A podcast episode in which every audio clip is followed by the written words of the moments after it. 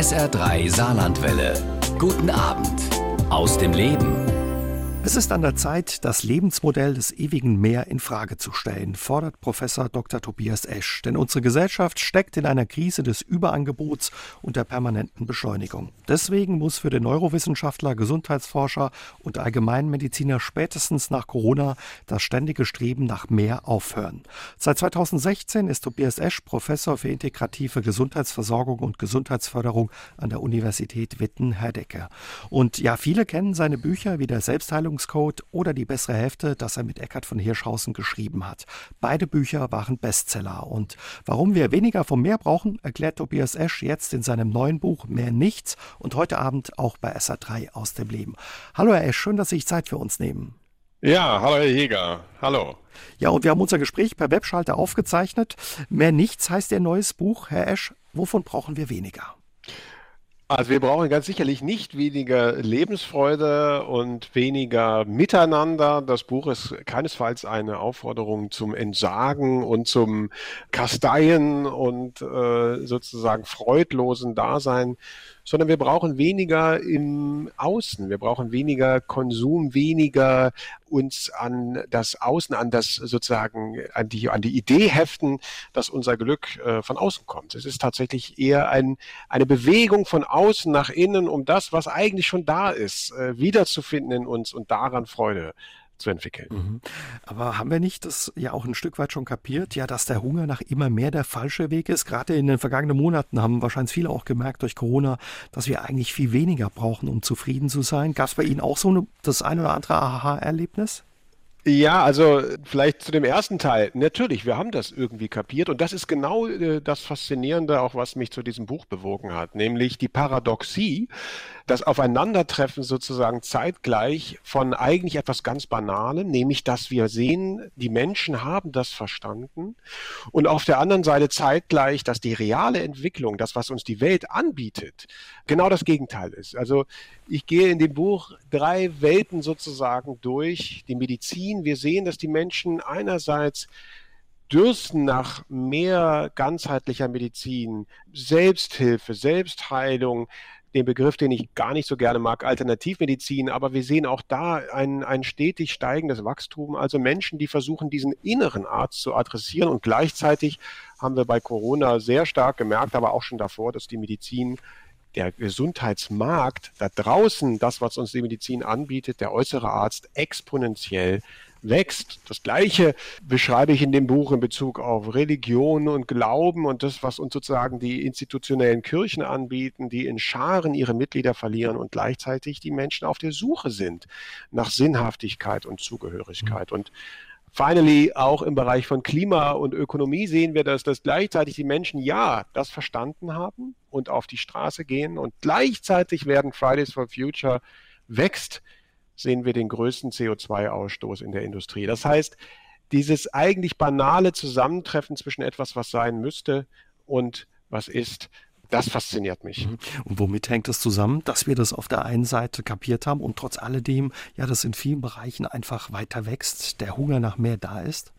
Ja, also ich glaube, das beschreibe ich auch relativ ausführlich. Das sehe ich auch äh, in unseren Forschungen seit vielen, vielen Jahren dass wir Menschen vielleicht ein bisschen verlernt haben, das Zutrauen zu diesem inneren Raum, äh, zu der Idee, dass die Freiheit und letztendlich die, wie man sagt, Kohärenz, also das Gefühl anzukommen, dass dieses Gefühl von Eingestimmtsein eigentlich in uns im Inneren liegt. Wir leben in einer Welt, wo uns täglich E-Mails, das Smartphone, der Input von außen versucht, in der Aufmerksamkeit im Außen zu halten. Die Zyklen, die Aufmerksamkeitszyklen werden immer kürzer, die Information wird immer verdichteter und dadurch werden wir quasi wie Abhängige, wie Süchtige im Außen gehalten und hangeln uns von Ast zu Ast im Äußeren und trauen vielleicht uns gar nicht mehr zu, einfach auch mal innezuhalten und, wie ich das sage, zur Besinnung zu kommen. Und Sie fragten nach Aha-Momenten. Mhm.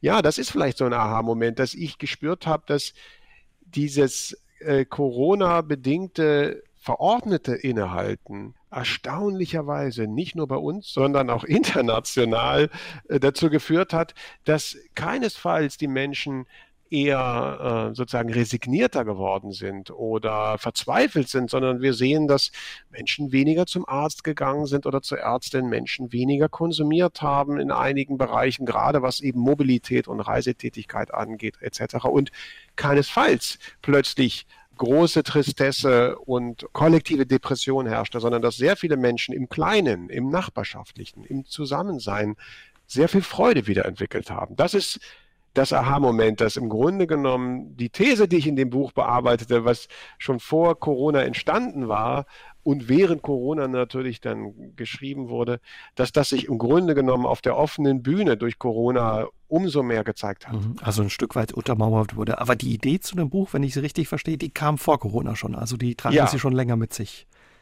Die trage ich schon lange mit mir herum, weil tatsächlich, wie Sie es gerade gesagt haben, dieses Auseinanderklaffen und immer stärkere Auseinanderklaffen zwischen diesem äußeren Wachstum in den eben beschriebenen Bereichen und einer gleichzeitig immer größeren Menschenmenge, die sich davon emanzipiert, die ganz selbstbewusst äh, sich abwendet. Das sind nicht nur die Jungen jetzt, Stichwort Fridays for Future, sind auch die Älteren, die ich in dem Buch ebenfalls relativ ausführlich beschreibe, nämlich dass diese Idee von innerer Zufriedenheit zum Beispiel, von Ankommen oder wie es bei Aristoteles heißt, die Eudaimonie, dieser Lebenslohn, dieses Zufriedensein mit dem, was ist, das sehen wir immer mehr. Also nicht nur in unseren Forschungen, sondern auch in der realen Welt begegnet uns das immer mehr. Und es ist mir schon lange ein, ein, ein Anliegen gewesen, das mal sichtbar zu machen, dass manches, was wir in der Politik und in der öffentlichen Wahrnehmung berichten und sehen, schon gar nicht mehr dem entspricht, was ein Großteil der Menschen schon längst für sich erkannt hat, durch Slow Food und durch nachhaltigen Konsum, durch Hinwendung zum inneren Arzt, durch Hinwendung auch zu einer Art inneren Religiosität, wir nennen das Spiritualität, dadurch symbolisieren und zeigen die Menschen, dass sie im Grunde genommen sehr viel weiter, sehr viel entwickelter schon sind, als uns das manchmal so im Alltag erscheinen mag. Ein Schwerpunkt, Sie haben es angesprochen, Herr Esch, in Ihrem Buch legen Sie auf die Medizin. In Deutschland gehen die Menschen so oft zum Arzt wie in keinem anderen Land. Womit hängt das zusammen? Sind wir kränker oder was ist der Grund dafür? Ja, das ist eine spannende Frage. Ähm, was ich in dem Buch relativ detailliert auseinandernehme, ist eben die Frage Angebot und Nachfrage. Was ist die Ursache, dass der Gesundheitsmarkt wächst, dass wir mehr zum Arzt gehen und äh, sozusagen mehr Gesundheitsmarkt konsumieren? Und das Erstaunliche ist natürlich, dadurch, dass wir älter werden, dass durch die Erfolge der Medizin, die ich auch würdige, ausgesprochen, ich bin selbst durch und durch Arzt und äh, liebe diesen Beruf und deswegen widme ich auch den, den Erfolgsgeschichten, wie ich es nenne, in dem Buch auch ein ganzes Kapitel. Und trotzdem Dadurch, dass wir älter werden, ist natürlich die äh, Ansammlung, wenn man so will, von Krankheiten oder von der Möglichkeit, krank zu sein über die Lebenszeit eine zunehmende. Also das ist einfach ein ganz nüchterner Befund. Wenn die Menschen älter werden, werden sie statistisch gesehen über die Lebenszeit häufiger mit ärztlichen äh, Kontakten zu tun haben. Mhm. Wobei da kommt schon das erste Aber. Das ist nicht schicksalshaft so. Es ist nicht so, dass automatisch der älter werdende Mensch zwingend der Kränkere sein muss. Auch das beschreibe ich recht ausführlich. Und deswegen kann man sehr wohl sehen, und das ist so ein bisschen das, wo ich ja durchaus eine Menge Wasser in den Wein gieße und, und, und auch kritisch die Medizin beleuchte, nämlich ein Großteil dessen, was wir in unserem Gesundheitssystem sehen, ist angebotsgetrieben. Was heißt das? Das heißt, dass da, wo mehr Ärzte sind, dass dort, wo mehr Operationstechniken angeboten werden, dort, wo es gut zu leben ist, auch für Ärzte sich niederzulassen, in Speckgürteln von großen ähm, Städten, die beliebt sind, dort sehen wir plötzlich, dass bestimmte Operationen statistisch gesehen weit häufiger angeboten werden, als sie eigentlich durchgeführt werden sollten aufgrund der Erkrankungswahrscheinlichkeit. Herzkatheteruntersuchung ist zum Beispiel sowas. Ganz genau. Also für, die, für die Herzkatheter habe ich das beispielshaft beschrieben, aber auch für Knie- und Hüftgelenksersatzoperationen. Aber das ist nur ein Schlaglicht. Wir sehen das an ganz, ganz vielen Stellen. Also ich will jetzt nicht zynisch sein und sagen, wie man so manchmal unter der Hand sagt, äh, gesund ist nur der oder diejenige, der oder die noch nicht genügend untersucht wurde. Sprich, wo viel Arzt ist, ist auch viel Krankheit und damit am Ende auch mehr Operationen, mehr Arztbesuche etc. Aber ehrlicherweise, da ist was dran. Und das ist es aber auch nicht alleine. Es kommt der dritte Punkt hinzu. Mhm. Also erstens, wir werden älter. Zweitens, die Ärztedichte ist ein, ja, man muss es leider sagen, Problem und äh, manches, was an Aufkommen im Medizinsystem passiert, folgt dieser Ärztedichte ganz nüchtern. Und das dritte ist, das Zutrauen in unseren inneren Arzt. Das Zutrauen, dass ich nicht für jedes, nicht nur Wehwehchen, wie wir manchmal abschätzend sagen, sondern dass ich grundsätzlich immer einen Arzt mit mir führe, der Selbstheilung, Placebo, Selbstregulation oder wie er auch immer genannt werden mag. Und der mag vielleicht für viele Erkrankungen, schwere Erkrankungen nicht ausreichen, um gesund zu werden oder zu bleiben, aber er spielt immer eine Rolle, den gebe ich nicht ab, wenn ich plötzlich schwer erkranke. Das heißt, wir müssen einen Kulturwandel nachvollziehen, wo wir die Kultur des Ich bin erstmal von Natur aus gesund und wenn ich es nicht bin, gibt es in mir etwas, was danach drängt, Gesundheit wieder möglich zu machen, dass wir dieses Zutrauen wieder in uns mhm. wecken. Aber ist es ja nicht auch ein Geschenk und eine große Errungenschaft, dass wenn es irgendwo zwickt oder wehtut, wir einfach sagen können, gut, dann gehe ich äh, zum Arzt und gucke, was der Grund dafür ist und mir wird hoffentlich geholfen? Absolut. Nochmal, ich, äh, es wäre zynisch und das wäre, würde mir total widersprechen, diesen Erfolg der Medizin nicht entsprechend zu würdigen. Also, dass wir das haben, dass wir die Möglichkeit haben, mit praktisch überhaupt keiner Schwelle, gar keiner Grenze, mit einer Chipkarte als gesetzlich Versicherter in der Hand, den Arzt meines Vertrauens aufzusuchen und dort Hilfe zu bekommen. Das ist eine unglaubliche Errungenschaft. Und insofern könnte man sagen, Klagen auf extrem hohem Niveau, gerade in Corona-Zeiten sehen wir jetzt wieder in besonderer Weise, wie arm doch Länder dran sind, die diesen Luxus nicht haben. Also das will ich schon auch unbedingt würdigen und will ich auch haben. Aber wir haben uns eingekauft mit der modernen Medizin damit, dass eben die Ursachen von Krankheiten zunehmend nicht mehr sichtbar waren für uns, sei es durch Mikroskope, später durch Genveränderungen und nicht mehr sichtbare Dinge. Dadurch haben wir das Gefühl, unser Sinnesorgan für die Krankheit und Behandlung und auch diesen inneren Arzt haben wir verloren. Mhm. Auch das kulturelle Wissen, was man früher Hausmittel nannte, Omas Hausmittel oder ähnliches, das haben wir alles abgegeben und das führt dazu, dass wenn wir heute eine Arztpraxis betreten, in der Annahme vielleicht, es könnte was Ernstes sein, quasi dieses Zutrauen alles zusammen mit unserem Mantel an der Garderobe abgeben und plötzlich quasi nackt vor dem Arzt sitzende Ärztin und diese Idee, dass da eine innere Stimme ist, die vielleicht ein bisschen schon weiß, in welche Richtung es gehen kann, verloren haben und die Ärzte wiederum fragen auch nicht danach. Sie wollen diesen inneren Arzt sehr häufig nicht im Wortlaut zu Wort kommen lassen. Herr Esch, wir haben über den inneren Arzt gesprochen und unsere Selbstheilungskräfte. Was ist der innere Arzt und ja, was verstehen Sie unter den Selbstheilungskräften? Ja, also der innere Arzt, das ist das, was zur Heilung strebt, zur Gesundheit strebt. Also will sagen, wir sind geboren worden mit diesem fantastischen Körper, diesem Wunder der Natur, mit äh, einem Gencode, der in unseren Zellen schlummert, der sozusagen erstmal dafür da ist, zu leben zu wachsen, gesund zu sein. Wir vergessen das manchmal, wenn wir so viel über Krankheit hören und lesen, auch wie Ärzte mit Verlaub, dass die Natur oder die, wenn man so will, Werkseinstellung, mit der wir auf die Welt kommen, ist in Richtung Gesundheit. Jeder kennt das, wenn eine einfache Schnittwunde passiert oder eine Erkältung oder auch in den vielen, vielen über 90 Prozent von Corona-Infektionen, die gut verlaufen, nämlich, dass wir dieses Selbstheilungssystem haben, das Immunsystem, das Blutsystem, all das, was dafür da ist, uns wieder zurück ins Gleichgewicht, wieder zurück in einen gesunden Zustand zu bringen. Das nannten die frühen modernen MedizinerInnen sozusagen ähm, Hippokrates, Galen, Galenos nannten das eben den inneren Arzt, bei Paracelsus Archäus. Also dieses innere Wissen im Grunde genommen, was zur Heilung führt. Das bedeutet ganz konkret, das ist eines meiner Forschungsgebiete, dass wir unter bestimmten Situationen, wenn Heilung gefragt sind, äh, ist, Substanzen ausschütten in unserem Körper, gesteuert über das Gehirn, die im Immunsystem, im Blut- und Herz-Kreislauf-System, im Nervensystem sozusagen wieder den Zustand der vorher war, nämlich den Heilen- oder Gesundheitszustand wiederherzustellen vermögen. Also da passiert, wenn man so will, eine innere Apotheke wird aktiviert im Zustand mhm. von Krankheit. Das ist die Selbstheilung, das kann man messen, man kann das im Blut messen, im Blutplasma, man kann es in Hirnwellen, in der berühmten Röhre. Es gibt ganz viele Möglichkeiten, mit denen wir zeigen können, dass im Falle, dass eine Beeinträchtigung meiner Gesundheit passiert, plötzlich das, was wir Selbstregulation aktiviert wird, nämlich diese Selbstheilungskräfte, die uns wieder zurück zur Gesundheit bringen. Was müssen wir dafür tun, dass die anspringen oder dass die funktionieren, diese Selbstheilungskräfte? Also das, was wir im Grunde genommen tun müssen, ist dieses Zutrauen, dass es das gibt, erstmal anerkennen.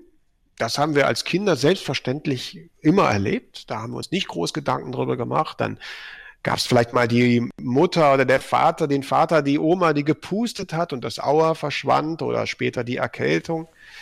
Und dann aber haben wir zunehmend Dinge getan, die unsere Selbstheilungskräfte in Schwierigkeiten gebracht haben. Eins zum Beispiel ist Stress.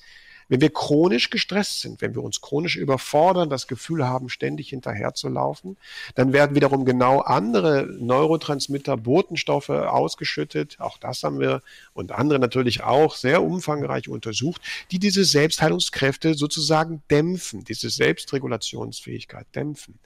Wenn wir nicht genügend schlafen, Schlaf ist eine ganz wichtige Voraussetzung dafür, sehen wir genau das Gleiche. Die Selbstregulation gerät ins Hintertreffen. Wenn wir wenig Entspannung äh, im Alltag haben, innere Einkehr, Momente, wo ich mal ganz bewusst innere Einkehr habe und nicht denke, nicht hinterherlaufe.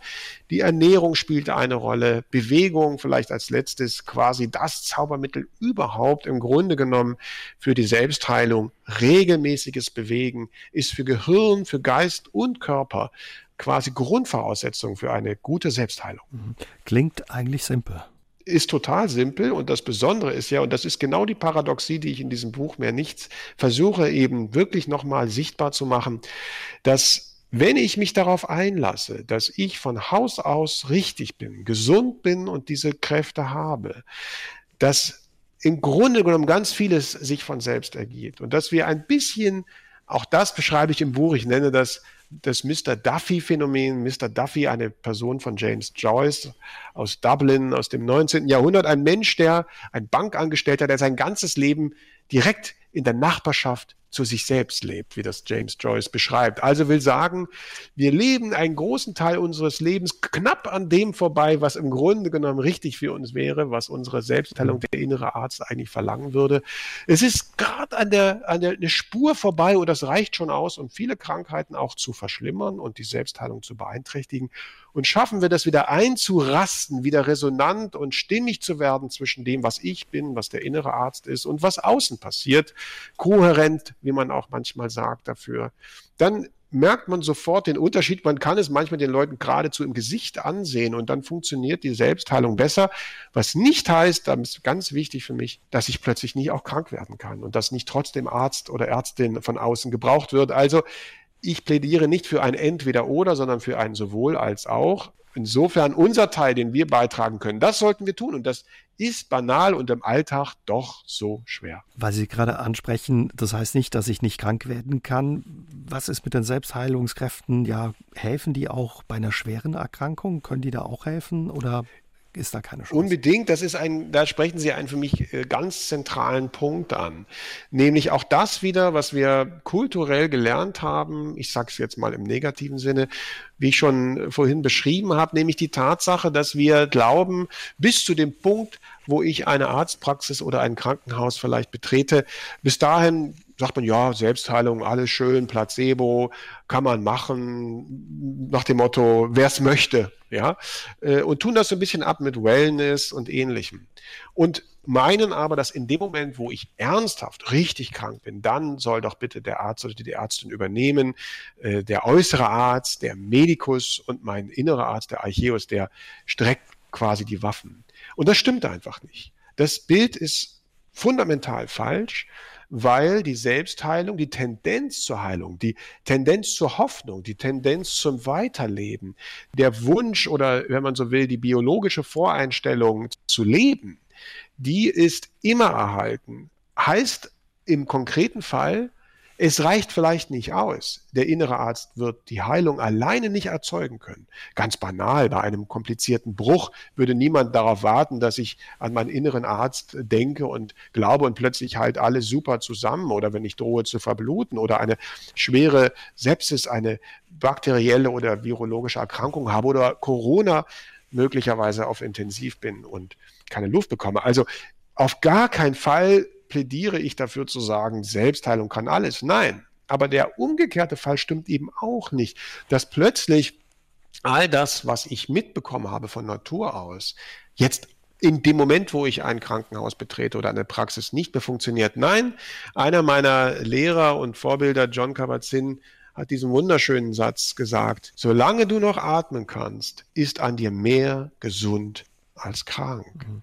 Die Frage das heißt, selbst die Krankheit ist sozusagen kein Ausschlusskriterium für das Vorhandensein von Selbstheilung. Die Frage ist, bei all dem, was Sie sagen und auch mit den Erfahrungen, die Sie eben gemacht haben in Ihrer Forschung und in all Ihren Untersuchungen, warum ja Ärzte und auch Patienten dann davor so zurückschrecken?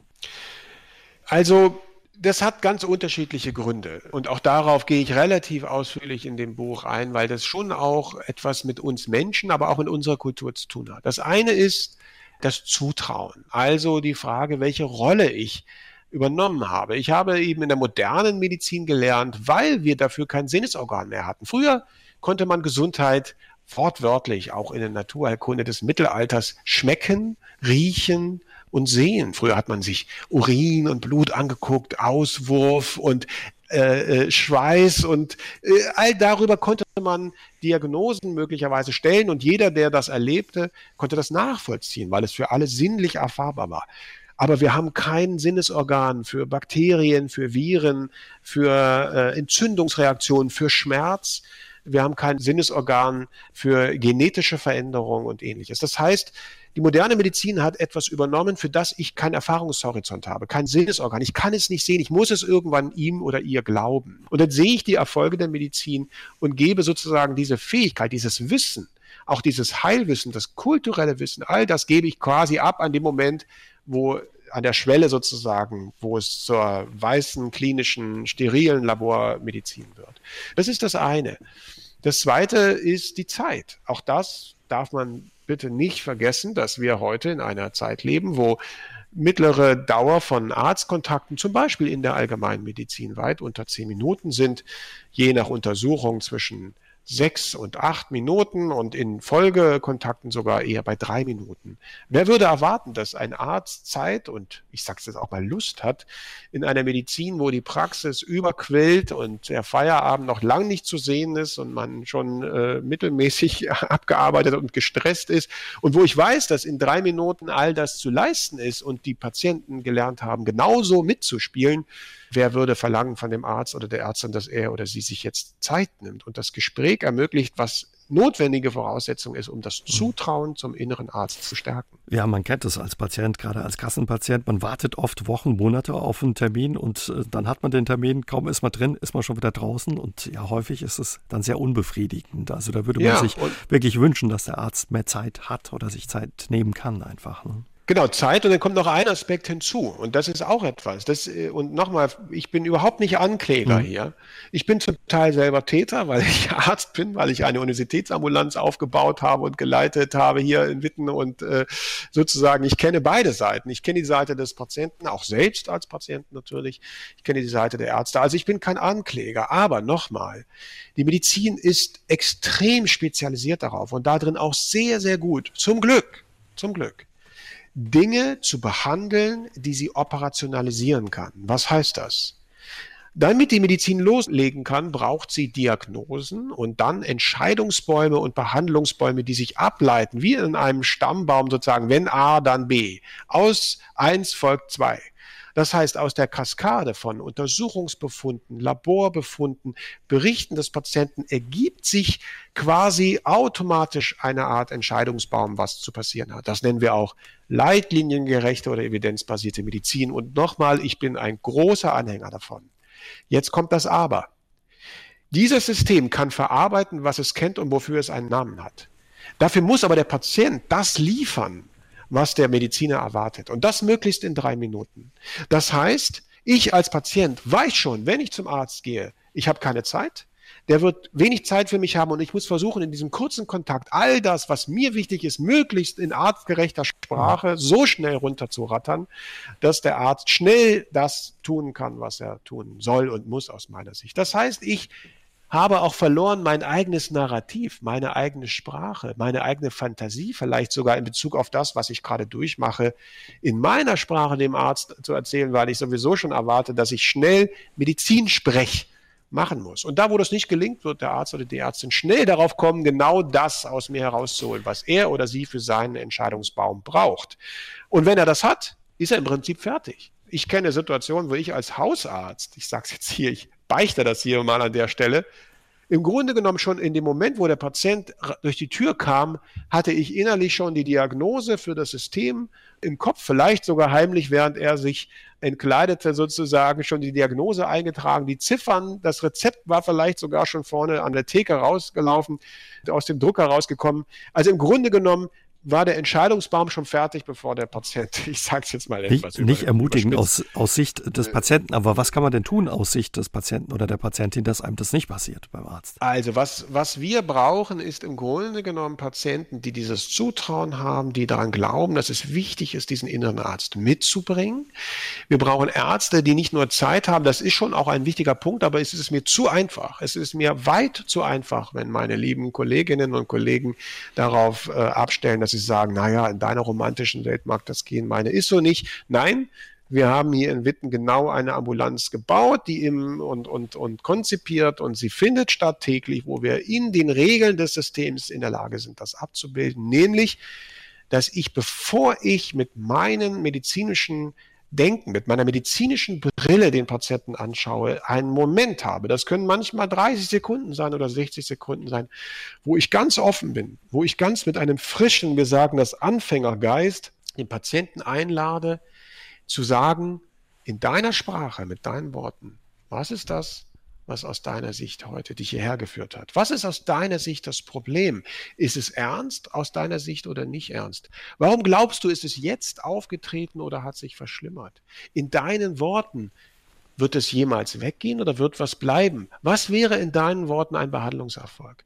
Wenn ich also in wenigen Worten den Patienten einlade, das mitzubringen, was er eigentlich zu Hause am Kaffeetisch der Tochter oder äh, der Nachbarin erzählt mhm. hat, damit ich ihn einlade, mir ein Bild zu machen, bevor ich anfange, ihn in den Entscheidungsbaum zu pressen, dann ist das ein bisschen auch die Idee eines Arztes oder einer Ärztin, die sich von der Sicherheit, von der sicheren Plattform der Entscheidungsbäume ein bisschen auf den Patienten zubewegt. Herr Esch, Sie haben vorhin den Stress schon angesprochen, ja, der uns das Leben schwer macht. Wie stark ja, wird der Stress auch angefeuert von unserem Hunger nach mehr? Ja, der, der Stress ist schon, wenn man so will, Täter und Opfer. Er ist äh, wie eine Droge. Und für dieses Phänomen mehr nichts, was ich eben auffordere, quasi in dem Buchtitel schon, äh, spielt der Stress eine große Rolle. Denn Stress ist biologisch eigentlich vorbehalten für die hoffentlich seltene Situation, dass mein Leben bedroht ist, dass etwas passiert, was hier und jetzt von mir verlangt, dass ich sofort reagiere mit allem, was ich habe und alles dem Stress unterordne, nämlich die sogenannte Kampf- oder Fluchtreaktion. Das ist eigentlich etwas sehr Seltenes, sollte zumindest so sein.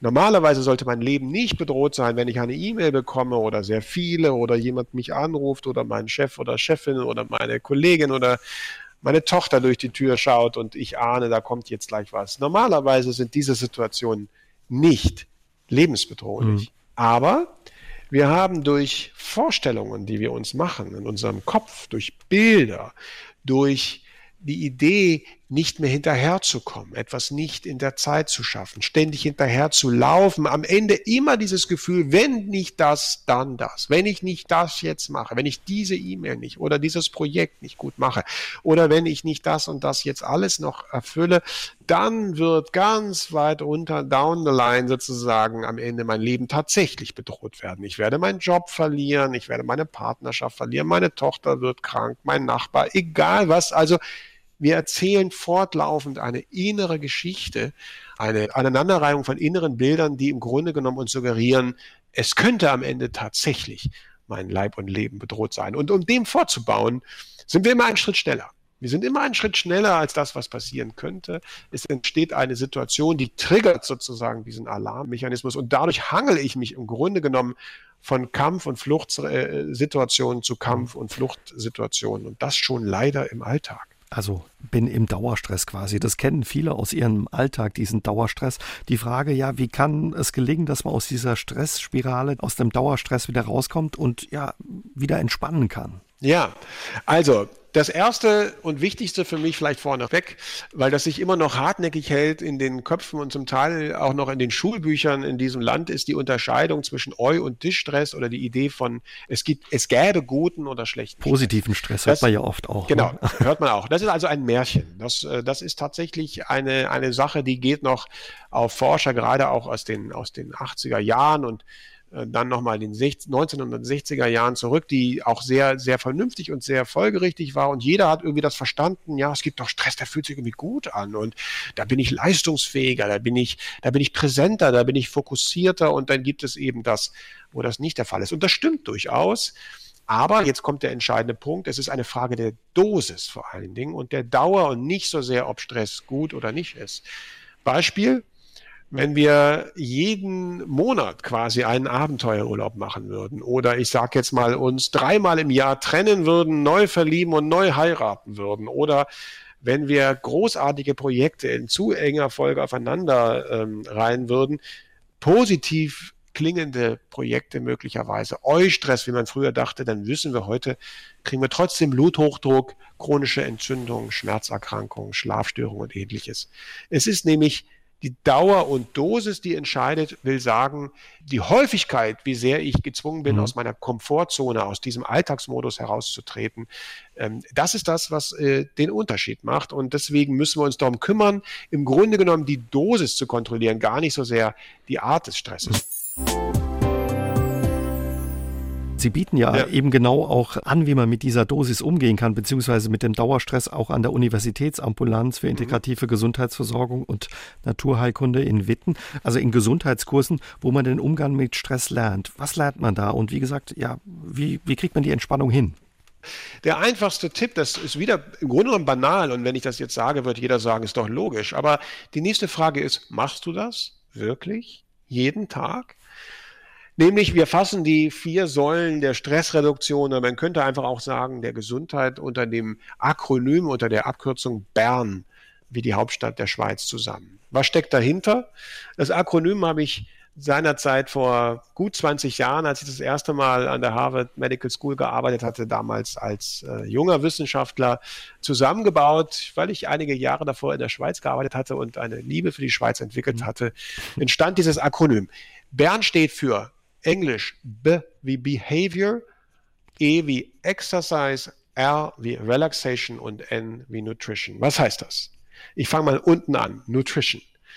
Eine gesunde Ernährung, die vor allen Dingen nicht zwingend, aber ich sag mal, fokussiert pflanzenbasiert ist. Stichwort mediterrane Kost, also Mittelmeerküche, gesunde Öle, zum Beispiel Olivenöl. Also die Art und Weise, was ich esse, hat einen unmittelbaren Einfluss, sehr gut nachgewiesen inzwischen auch, auf Entzündungsprozesse und stressabhängige Prozesse im Körper in Bezug auf Schmerz, das Nervensystem, den Schlaf und all das das sehen wir beispielsweise heute bei dem Thema Intervallfasten, wo man eben genau versucht, auch äh, diesen ungesunden Ernährungsweisen etwas Gesundes entgegenzusetzen.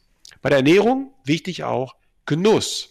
Lange war Ernährung oder Veränderung der Ernährung in Richtung Gesundheit mit dem Begriff Diät belegt. Und wenn man in medizinischen Wörterbüchern nachschaut, was Diät heißt, dann findet man den Begriff Krankenkost. Also das will ja niemand haben. Ganz anders als die Diät eigentlich von Hippokrates, Dieta bei ihm genannt, beinhaltete da ging es nämlich um Lebenskunst, auch um Lebenslust. Also Ernährung, eine wichtige Säule. Sich gesund ernähren, vor allen Dingen eben Anti-Stress-Ernährung, wenn man so will. Mhm. Dann die Säule R wie Entspannung, Ihre Frage. Die Frage, wie oft ich im Alltag Momente der inneren Einkehr habe. Momente, wo ich innehalte, wo ich hineinfühle in mich. Wie ist mein Rhythmus gerade? Bin ich zu schnell oder zu langsam? Laufe ich hinterher? Fühle ich mich stimmig? Fühle ich mich innen angekommen? Das können wenige Atemzüge sein, wo ich mal bewusst merke, wie ich ein- und ausatme und sich der Bauch, das Zwerchfell bewegt, der Bauch hebt und senkt und dadurch nachweislich innerhalb von wenigen Sekunden schon, auch das haben wir und andere in vielen Studien zeigen können, wie schnell das geht, sozusagen einen Anti-Stress-Effekt habe. Die sogenannte Entspannungsantwort, ein physiologischer Entspannungsprozess, wirklich bis hin zu Botenstoffen, innere Pharmakologie, innere Apotheke, die aktiviert wird ausgelöst wird. Jetzt werden vielleicht viele sagen, Herr Esch, der hat gut reden, ich habe so viel Stress, dafür habe ich gar keine Zeit oder gar keine Ruhe und Muße, das zu machen. Ja, genau. Und dann kommen wir gleich zu der Säule B, ich überspringe jetzt die mhm. Säule E wie Exercise, weil Bewegung eben genauso äh, wichtig und wunderbar ist und auch sehr gut gezeigt ist wie regelmäßige Ernährung, sofort Stress reduziert. Und auch da kennen wir inzwischen bis hin auf die Zellkernebene, sogar auf Chromosomenebene kennen wir die Mechanismen, die das tun. Das ist wirklich recht gut verstanden. Und die Königsdisziplin B wie Behavior ist eben genau das, was Sie gerade beschrieben haben. Nämlich, wie organisiere ich eigentlich meinen Alltag? Wie denke ich über bestimmte Dinge? Wie viel Zeit nimmt in Anspruch, dass ich kreisende Gedanken habe, dass ich grübel über was, was kommt, über das, was gewesen ist, über Gespräche, dass ich nachsinne, nicht im positiven Sinne, sondern festhänge.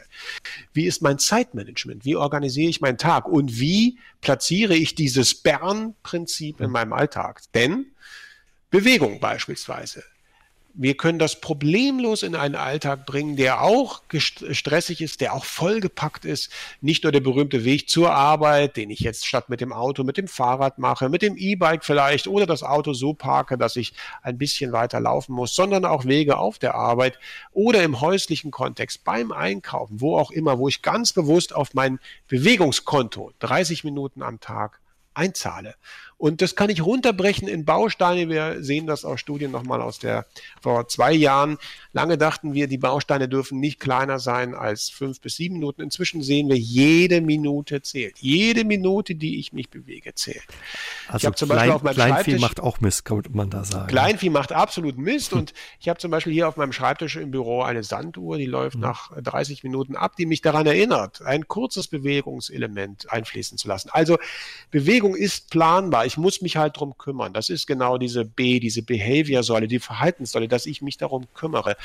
Gleiches gilt für die Ernährung, dass ich mich mehr beteilige bei der Art und Weise, was ich einkaufe, wo ich einkaufe, wie es schon beim Einkaufen riecht, ob ich Lust darauf habe, vielleicht auch hin und wieder selber mir was zubereite und selbst wenn das nicht geht, wenn ich in die Mensa, in die Kantine oder sonst wo gehe, dass ich bewusst wahrnehme, dass ich jetzt den nächsten Bissen rieche, schmecke, genussvoll bin, sodass sozusagen die Idee der Achtsamkeit, die eben in dieses Bern-Prinzip hineingehört, des Anwesendseins, dass ich das tatsächlich in den Alltag hineinbringe. Ich könnte das jetzt im Detail durchgehen, will die damit nur sagen, man muss sich manchmal richtig gehend hinsetzen, wie früher in der Schule und einen Stundenplan machen und gucken, wo will ich in meinem Alltag die Elemente für Bewegung, Ernährung, Entspannung, Stressregulation, wo will ich die platzieren?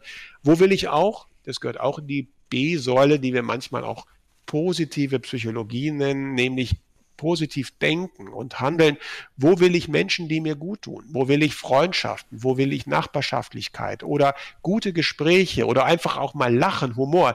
Wo will ich das platzieren? Wenn es in meinem Alltag daran mangelt, dann liegt es an mir, dem und sei es auch nur ein paar Minuten zu schenken und zur Not mache ich das ganz am Anfang des Tages oder am Abend, bevor ich ins Bett gehe, nochmal über den Tag nachzudenken, Dankbarkeitsübungen, zu gucken, was war heute schön, was ist gelungen, sodass ich mich in diese Stimmung im Großen, äh, im Grunde genommen bringe, die Dinge nicht immer nur negativ und unter der Stressbrille zu sehen. Sie haben die Sanduhr auf Ihrem Schreibtisch angesprochen. Ihr Terminkalender ist auch vollgepackt. Wie machen Sie das und organisieren Sie das mit dem Stress oder wie gehen Sie mit dem Stress um?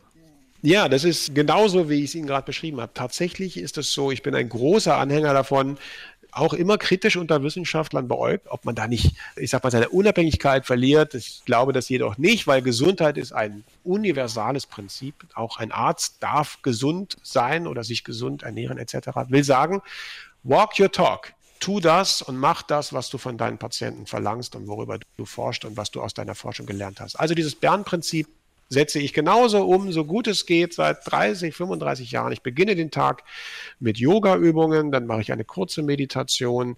Ich versuche bei der Ernährung mediterran äh, mich zu ernähren, vegetarisch in meinem Fall, auf gesunde Nahrungsmittel Wert zu legen. Ich versuche genussvoll und achtsam mich zu ernähren, kostet übrigens praktisch keine zusätzliche Zeit, erhöht aber den Genuss und äh, das Erleben, die Sinnlichkeit.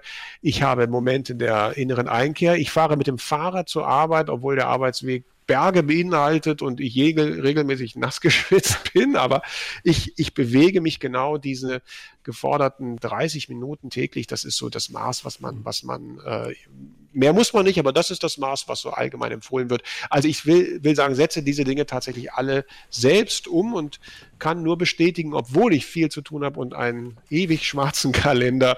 Diese Dinge sind bei mir äh, so internalisiert, so gesetzt und auch im Kalender verankert, dass es mir inzwischen gelingt, es wirklich auch nicht zu verlieren.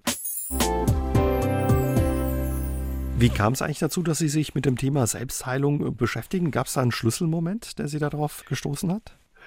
Ja, das äh, interessant, dass Sie das fragen. Ja, durchaus. Also äh, ich sage jetzt mal so, der Knackpunkt oder die Initialzündung oder die Initiierung, könnte man fast sagen, war meine Zeit als Pflegehelfer vor dem Medizinstudium, wo ich erst Zivildienst gemacht hatte und dann aber auch noch verlängert hatte, weil ich, weil ich merkte, ich brauche, ich, meine Zeit ist noch nicht zu Ende, ich muss noch was lernen auf der, in einer Krebsstation. Ich war sozusagen als junger Mensch ganz grün hinter den Ohren mit 18 in eine onkologische Station äh, gekommen und ähm, habe sehr, sehr schwere Schicksale nicht nur erlebt, sondern auch darunter selber äh, anfangs sehr gelitten. Die Hilflosigkeit der Medizin auf der einen Seite, auch die manchmal Unmenschlichkeit der Medizin.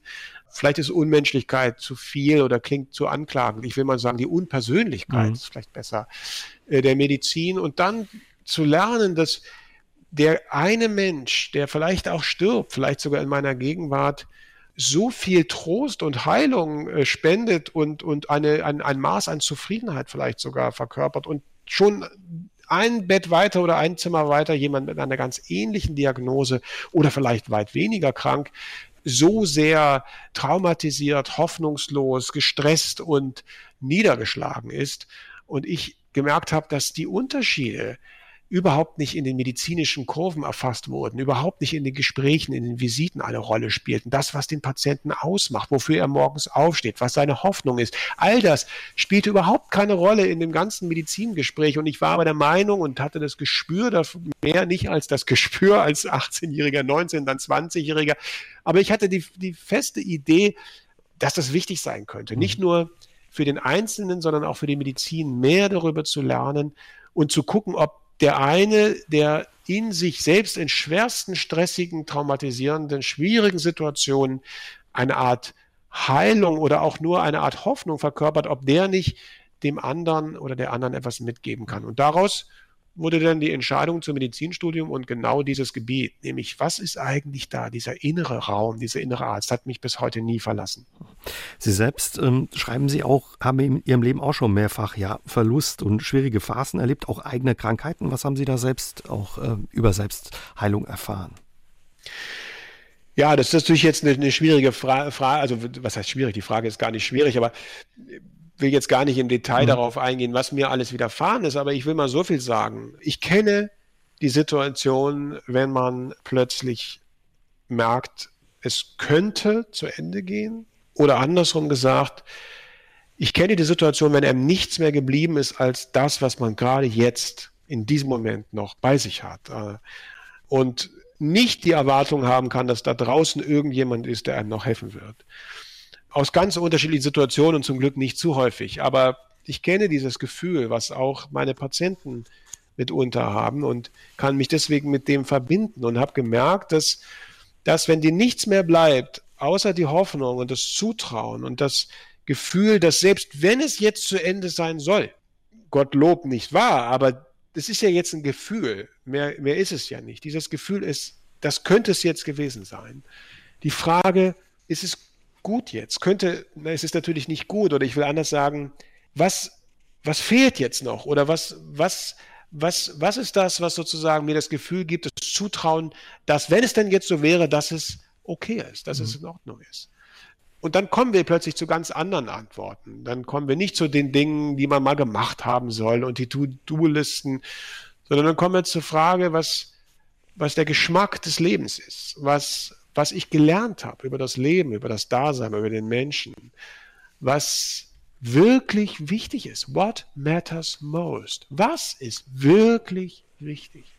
Und wenn wir uns diese Frage stellen, dann werden wir fast alle, vermutlich, und wir machen das auch als Forscher systematisch, aber ich denke, die meisten zu dem Punkt kommen, dass es was mit Beziehung zu tun hat, mit Verbundenheit, Verbundenheit mit anderen Menschen und der Natur. Und das ist das, was ich immer stärker merke, sowohl in meinem Leben als auch in den Augen der Patientinnen und Patienten und der Menschen, mit denen ich zu tun habe, dass das Elixier, der Spirit, die Inspiration liegt genau in dieser Verbundenheit mit der Welt, in der ich bin. Das ist das, was uns antreibt. Wenn wir nochmal zurückkommen, Herr Esch, zu Ihrem Buch Mehr Nichts und ja der Frage, warum wir weniger vom Meer brauchen. Ja, was wäre Ihre Antwort? Wie kommen wir aus dem ewigen Meer wieder raus? Wie könnte da eine Lösung aussehen? Was wäre Ihr Rezept? Also mein Rezept ist zunächst erstmal uns zu emanzipieren von der Idee und ich denke viele, viele Menschen, das beschreibe ich ja die Paradoxie im Buch, dass eben sehr viele Menschen das sehr wohl nicht nur erkannt haben, sondern auch verkörpern und trotzdem nicht danach handeln. Also, dass wir uns verabschieden von der Idee, dass da draußen auf uns gewartet wird und dass die Freiheit und all das Gute die Erlösung quasi im Außen ist. Nein. Und in der Fülle, im Konsum, im Meer Achtsamkeit quasi einwerfen wie eine Pille, funktionell sein, leistungsfähiger sein, Mac Mindfulness, im Klima retten, im Sinne aber auch gleichzeitig durch Konsum, durch mehr Mobilität versuchen, irgendwie eine Stimme hinzuhinterlassen. Nein, ich bin fest überzeugt aus der Forschung, aus meiner eigenen Lebenserfahrung und aus diesen Mustern, die ich untersuche im Buch, dass der Weg hingeht zur Freiheit im Inneren. Das, ich beschreibe das in einem Kapitel relativ ausführlich. Ich nenne das die Lehre und meine nicht diese endlose, furchtbar schwarze, äh, niederschmetternde Lehre, sondern das, die Lehre als ein Ort, in dem alles und nichts zugleich ist. Mhm. Im Moment, jetzt, alles stattfindet. Ich habe gerade hier heute ein Zitat von Goethe, äh, hat mir jemand auf meinen Tisch gelegt. Halte immer an der Gegenwart fest. Jeder Zustand, ja jeder Augenblick ist von unendlichem Wert, denn er ist Repräsentant einer ganzen Ewigkeit. Also die Lehre als Idee, dass alles und nichts, alles was mal war und alles was kommen wird, die Ewigkeit eigentlich in diesem einen Moment, in dieser Gegenwart, in diesem Augenblick, der nicht die tickende Zeit ist, Kronos, sondern die Zeit ohne Dimension, Kairos, dass in diesem Moment alles da ist und dass dieser Moment nicht vom Außen bestimmt wird, sondern in mir stattfindet. Und wenn es uns gelingt, die Zuwendung oder die Hinwendung vom Außen zu diesem inneren Raum, zur Freiheit in uns, zu dieser Lehre im positiven Sinne in uns zu sein. Und wenn wir es dann aushalten können, wenn wir es dann schaffen, mit uns auszuhalten, dann werden wir sehen, dass wir frei sind und dass wir dann nicht in der Fülle, sondern in der Lehre tatsächlich diesen Moment der Erfüllung erfahren. Das ist die Herausforderung, aber wie, wie, wie schaffen wir das in unserem Alltag? Wie kriegen wir das in unseren Kopf und in unserem Alltag auch umgesetzt? Ja, ich glaube, das ist ein ganz zentraler Punkt wieder und da wird es wieder banal, aber das ist das Schöne an meinem Job, dass man dann auch mit ganz profanen Dingen kommen kann. Wenn ich mich zum Beispiel täglich einmal, ich habe es vorhin erwähnt, kurz in einer Übung hinsetze, vielleicht am Abend, bevor ich schlafen gehe und überlege, wofür bin ich heute dankbar? Oder wofür bin ich glücklich? Was ist heute gut gelaufen? Wo hat mir jemand meine Tür aufgehalten? Wo hat mich jemand angelächelt? Wo habe ich vielleicht einen Moment gehabt, wo die Sonne rauskam oder wo der Corona-Druck einen Moment mal nachgelassen hat, wo es gute Nachrichten gab. Das heißt, ein Moment, wo ich merke, ich kann durchatmen. Ich kann mich verbinden mit anderen Menschen. Ich kann das, wie Hermann Hesse das so schön beschrieben hat, einen Moment haben, wo die Seele ruht, wo ich zufrieden bin, weil ich Frieden in mir finde. Wenn ich dieses Gefühl der Zufriedenheit wachrufe durch einfache Rituale, wie ich es beschrieben habe, oder durch mhm. tägliches Bewegen, joggen gehen, walken gehen, rausgehen, Natur spüren, hören, riechen, schmecken, durch Genuss. Wenn ich also mich verbinde mit dem Jetzt, mit der Gegenwart, dann komme ich in diesen Raum, in dem ich nicht an Leib und Leben bedroht bin, denn jetzt werde ich in der Regel, also ich meine jetzt wirklich jetzt, in dieser Sekunde, werden die meisten von den Hörerinnen und Hörern nicht an Leib und Leben bedroht sein. Und dann kann ich diesen Stress, diesen Druck, der mich sonst ständig umgibt, ein bisschen äh, lockern, ein bisschen Dampf aus dem Schnellkochtopf ablassen, weil ich werde den nächsten Moment mit großer Wahrscheinlichkeit überstehen. Dann tue ich mir persönlich was Gutes und das tut auch meinem Stresslevel und Pegel gut. Aber trotz alledem, ja, geht ja draußen der Konsum und dieser Hunger nach mehr immer weiter. Bringt es was, ja, wenn ich das nur für meinen Alltag ändere, aber da ändert sich ja draußen noch nicht die Welt. Was ist da Ihr Ganz Rezept? genau. Genau, und deswegen ist eben das Zusammenkommen, und das ist genau diese Paradoxie oder wenn man so will, dieses, dieses gleichzeitige Aufeinandertreffen, musterhaft, was ich in dem Buch beschreibe, dass ich ja nicht alleine bin. Denn mit dieser Idee sozusagen die Freiheit, mich zu emanzipieren, erstmal vom Konsum und dem, was mir von außen angeboten wird, also in dieser Hinwendung zu mir selbst und sich befreien davon, entsteht plötzlich nicht nur unglaublich viel Raum, sondern auch viel Energie. Und genau aus dieser Haltung heraus die es ist, die Möglichkeit, mich neu zu vernetzen mit anderen, die ähnlich ticken, die das anders sehen. Und das ist ja genau das, was ich beschreibe, dass wir sehen, die Menschen emanzipieren sich nicht nur im Bereich der Medizin oder im Bereich des Glaubens, der Achtsamkeit, auch im Bereich des Klimas, des Wirtschaftens. Sie emanzipieren sich immer mehr davon. Das heißt, wir verbinden uns, wir machen Klimaallianzen, wir machen Slow Food, wir machen lokal und regionales Einkaufen, wir machen Verbundenheit durch, nennen wir es, spirituelle oder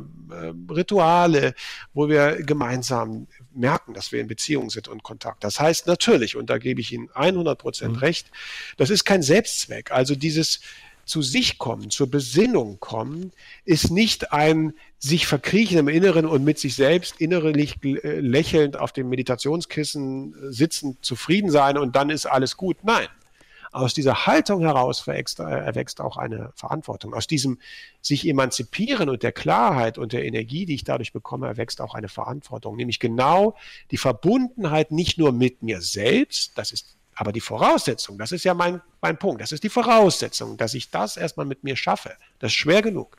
Aber aus dieser Verbundenheit nicht nur mit mir selbst, sondern dann auch mit der Welt da draußen und ich gehe noch einen Schritt weiter.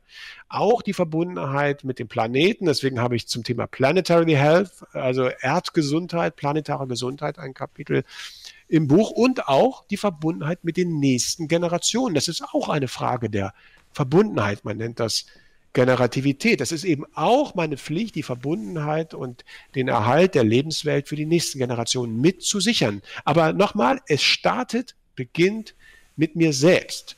Denn eine Haltung, die von außen aufoktroyiert ist und mir sagt, du musst, du musst, du musst, die Welt retten, das Klima retten und sonst was, und es ist nicht resonant mit mir selbst, die wird mich selbst zerreißen und nicht glücklich machen. Wehrt man sich dagegen. Ja, was glauben Sie? Äh, wird sich ja der Wunsch, Ihr Wunsch nach weniger vom Meer durchsetzen? Wird sich nach Corona was ändern, wo viele schon erlebt haben, dass man vielleicht gar nicht so viel braucht oder all diese Dinge, denen man hinterhergerannt ist? Also ich glaube schon, weil auch schon vor Corona, sonst hätte ich das Buch ja nicht schreiben können oder die Idee für das Buch nicht bekommen können. Es ist wirklich ziemlich original. Äh, ich habe fast exakt äh, äh, das gesamte Jahr während Corona parallel am Buch geschrieben. Deswegen ist es auch ein bisschen ein, ein Corona-Tagebuch geworden. Aber die Idee stammte eben schon lange vor dem Buch. Das heißt, die Anzeichen waren schon vorher da. Die, die Menschen machen sich schon auf. Und ich glaube, die Entwicklung ist langsam und hat aber durch Corona jetzt eine Beschleunigung erfahren. Und ich sehe sehr wohl, dass die Qualität der Begegnung, auch die Qualität der Beziehung, ehrlicherweise in meinem Umfeld, wie ich es wahrnehme, sich verbessert hat, vertieft hat. Und hinzu kommt, das ist mein zweites Forschungsgebiet, dass eben Lebenszufriedenheit sich auch über die Lebenszeit ändert. Wenn Menschen älter werden, wenn sie reifer werden, vertiefen sich in der Regel auch diese Verbundenheitsempfindungen und äh, sozusagen dieses Zufriedenheitserleben. Das heißt, die Kombination aus reifer und weiser werden auf der einen Seite auf der persönlichen Ebene, aber auch auf gesellschaftlicher Ebene. Das ist eine günstige Zusammenkunft und durch Corona, glaube ich, haben wir gemerkt, dass wir alle in einem Boot sitzen und einfach auf Gedeih und Verderb miteinander in Verbundenheit sind. Also ich bin zuversichtlich, dass wir weiterkommen. Mhm. Ja, und die Zuversicht nehmen wir mit in diesen Abend und das Gespräch und vor allen Dingen auch Ihr wirklich lesenswertes Buch zeigt, mehr nichts lohnt sich und es lohnt sich, das zu trauen. Vielen Dank, Herr Esch, für das Gespräch. Herzlichen Dank, Herr Jäger. Aus dem Leben. Der SR3 Talk am Dienstagabend ab 20.04 Uhr gibt's auch zum Nachhören auf sr3.de, auf YouTube und in der ARD Audiothek.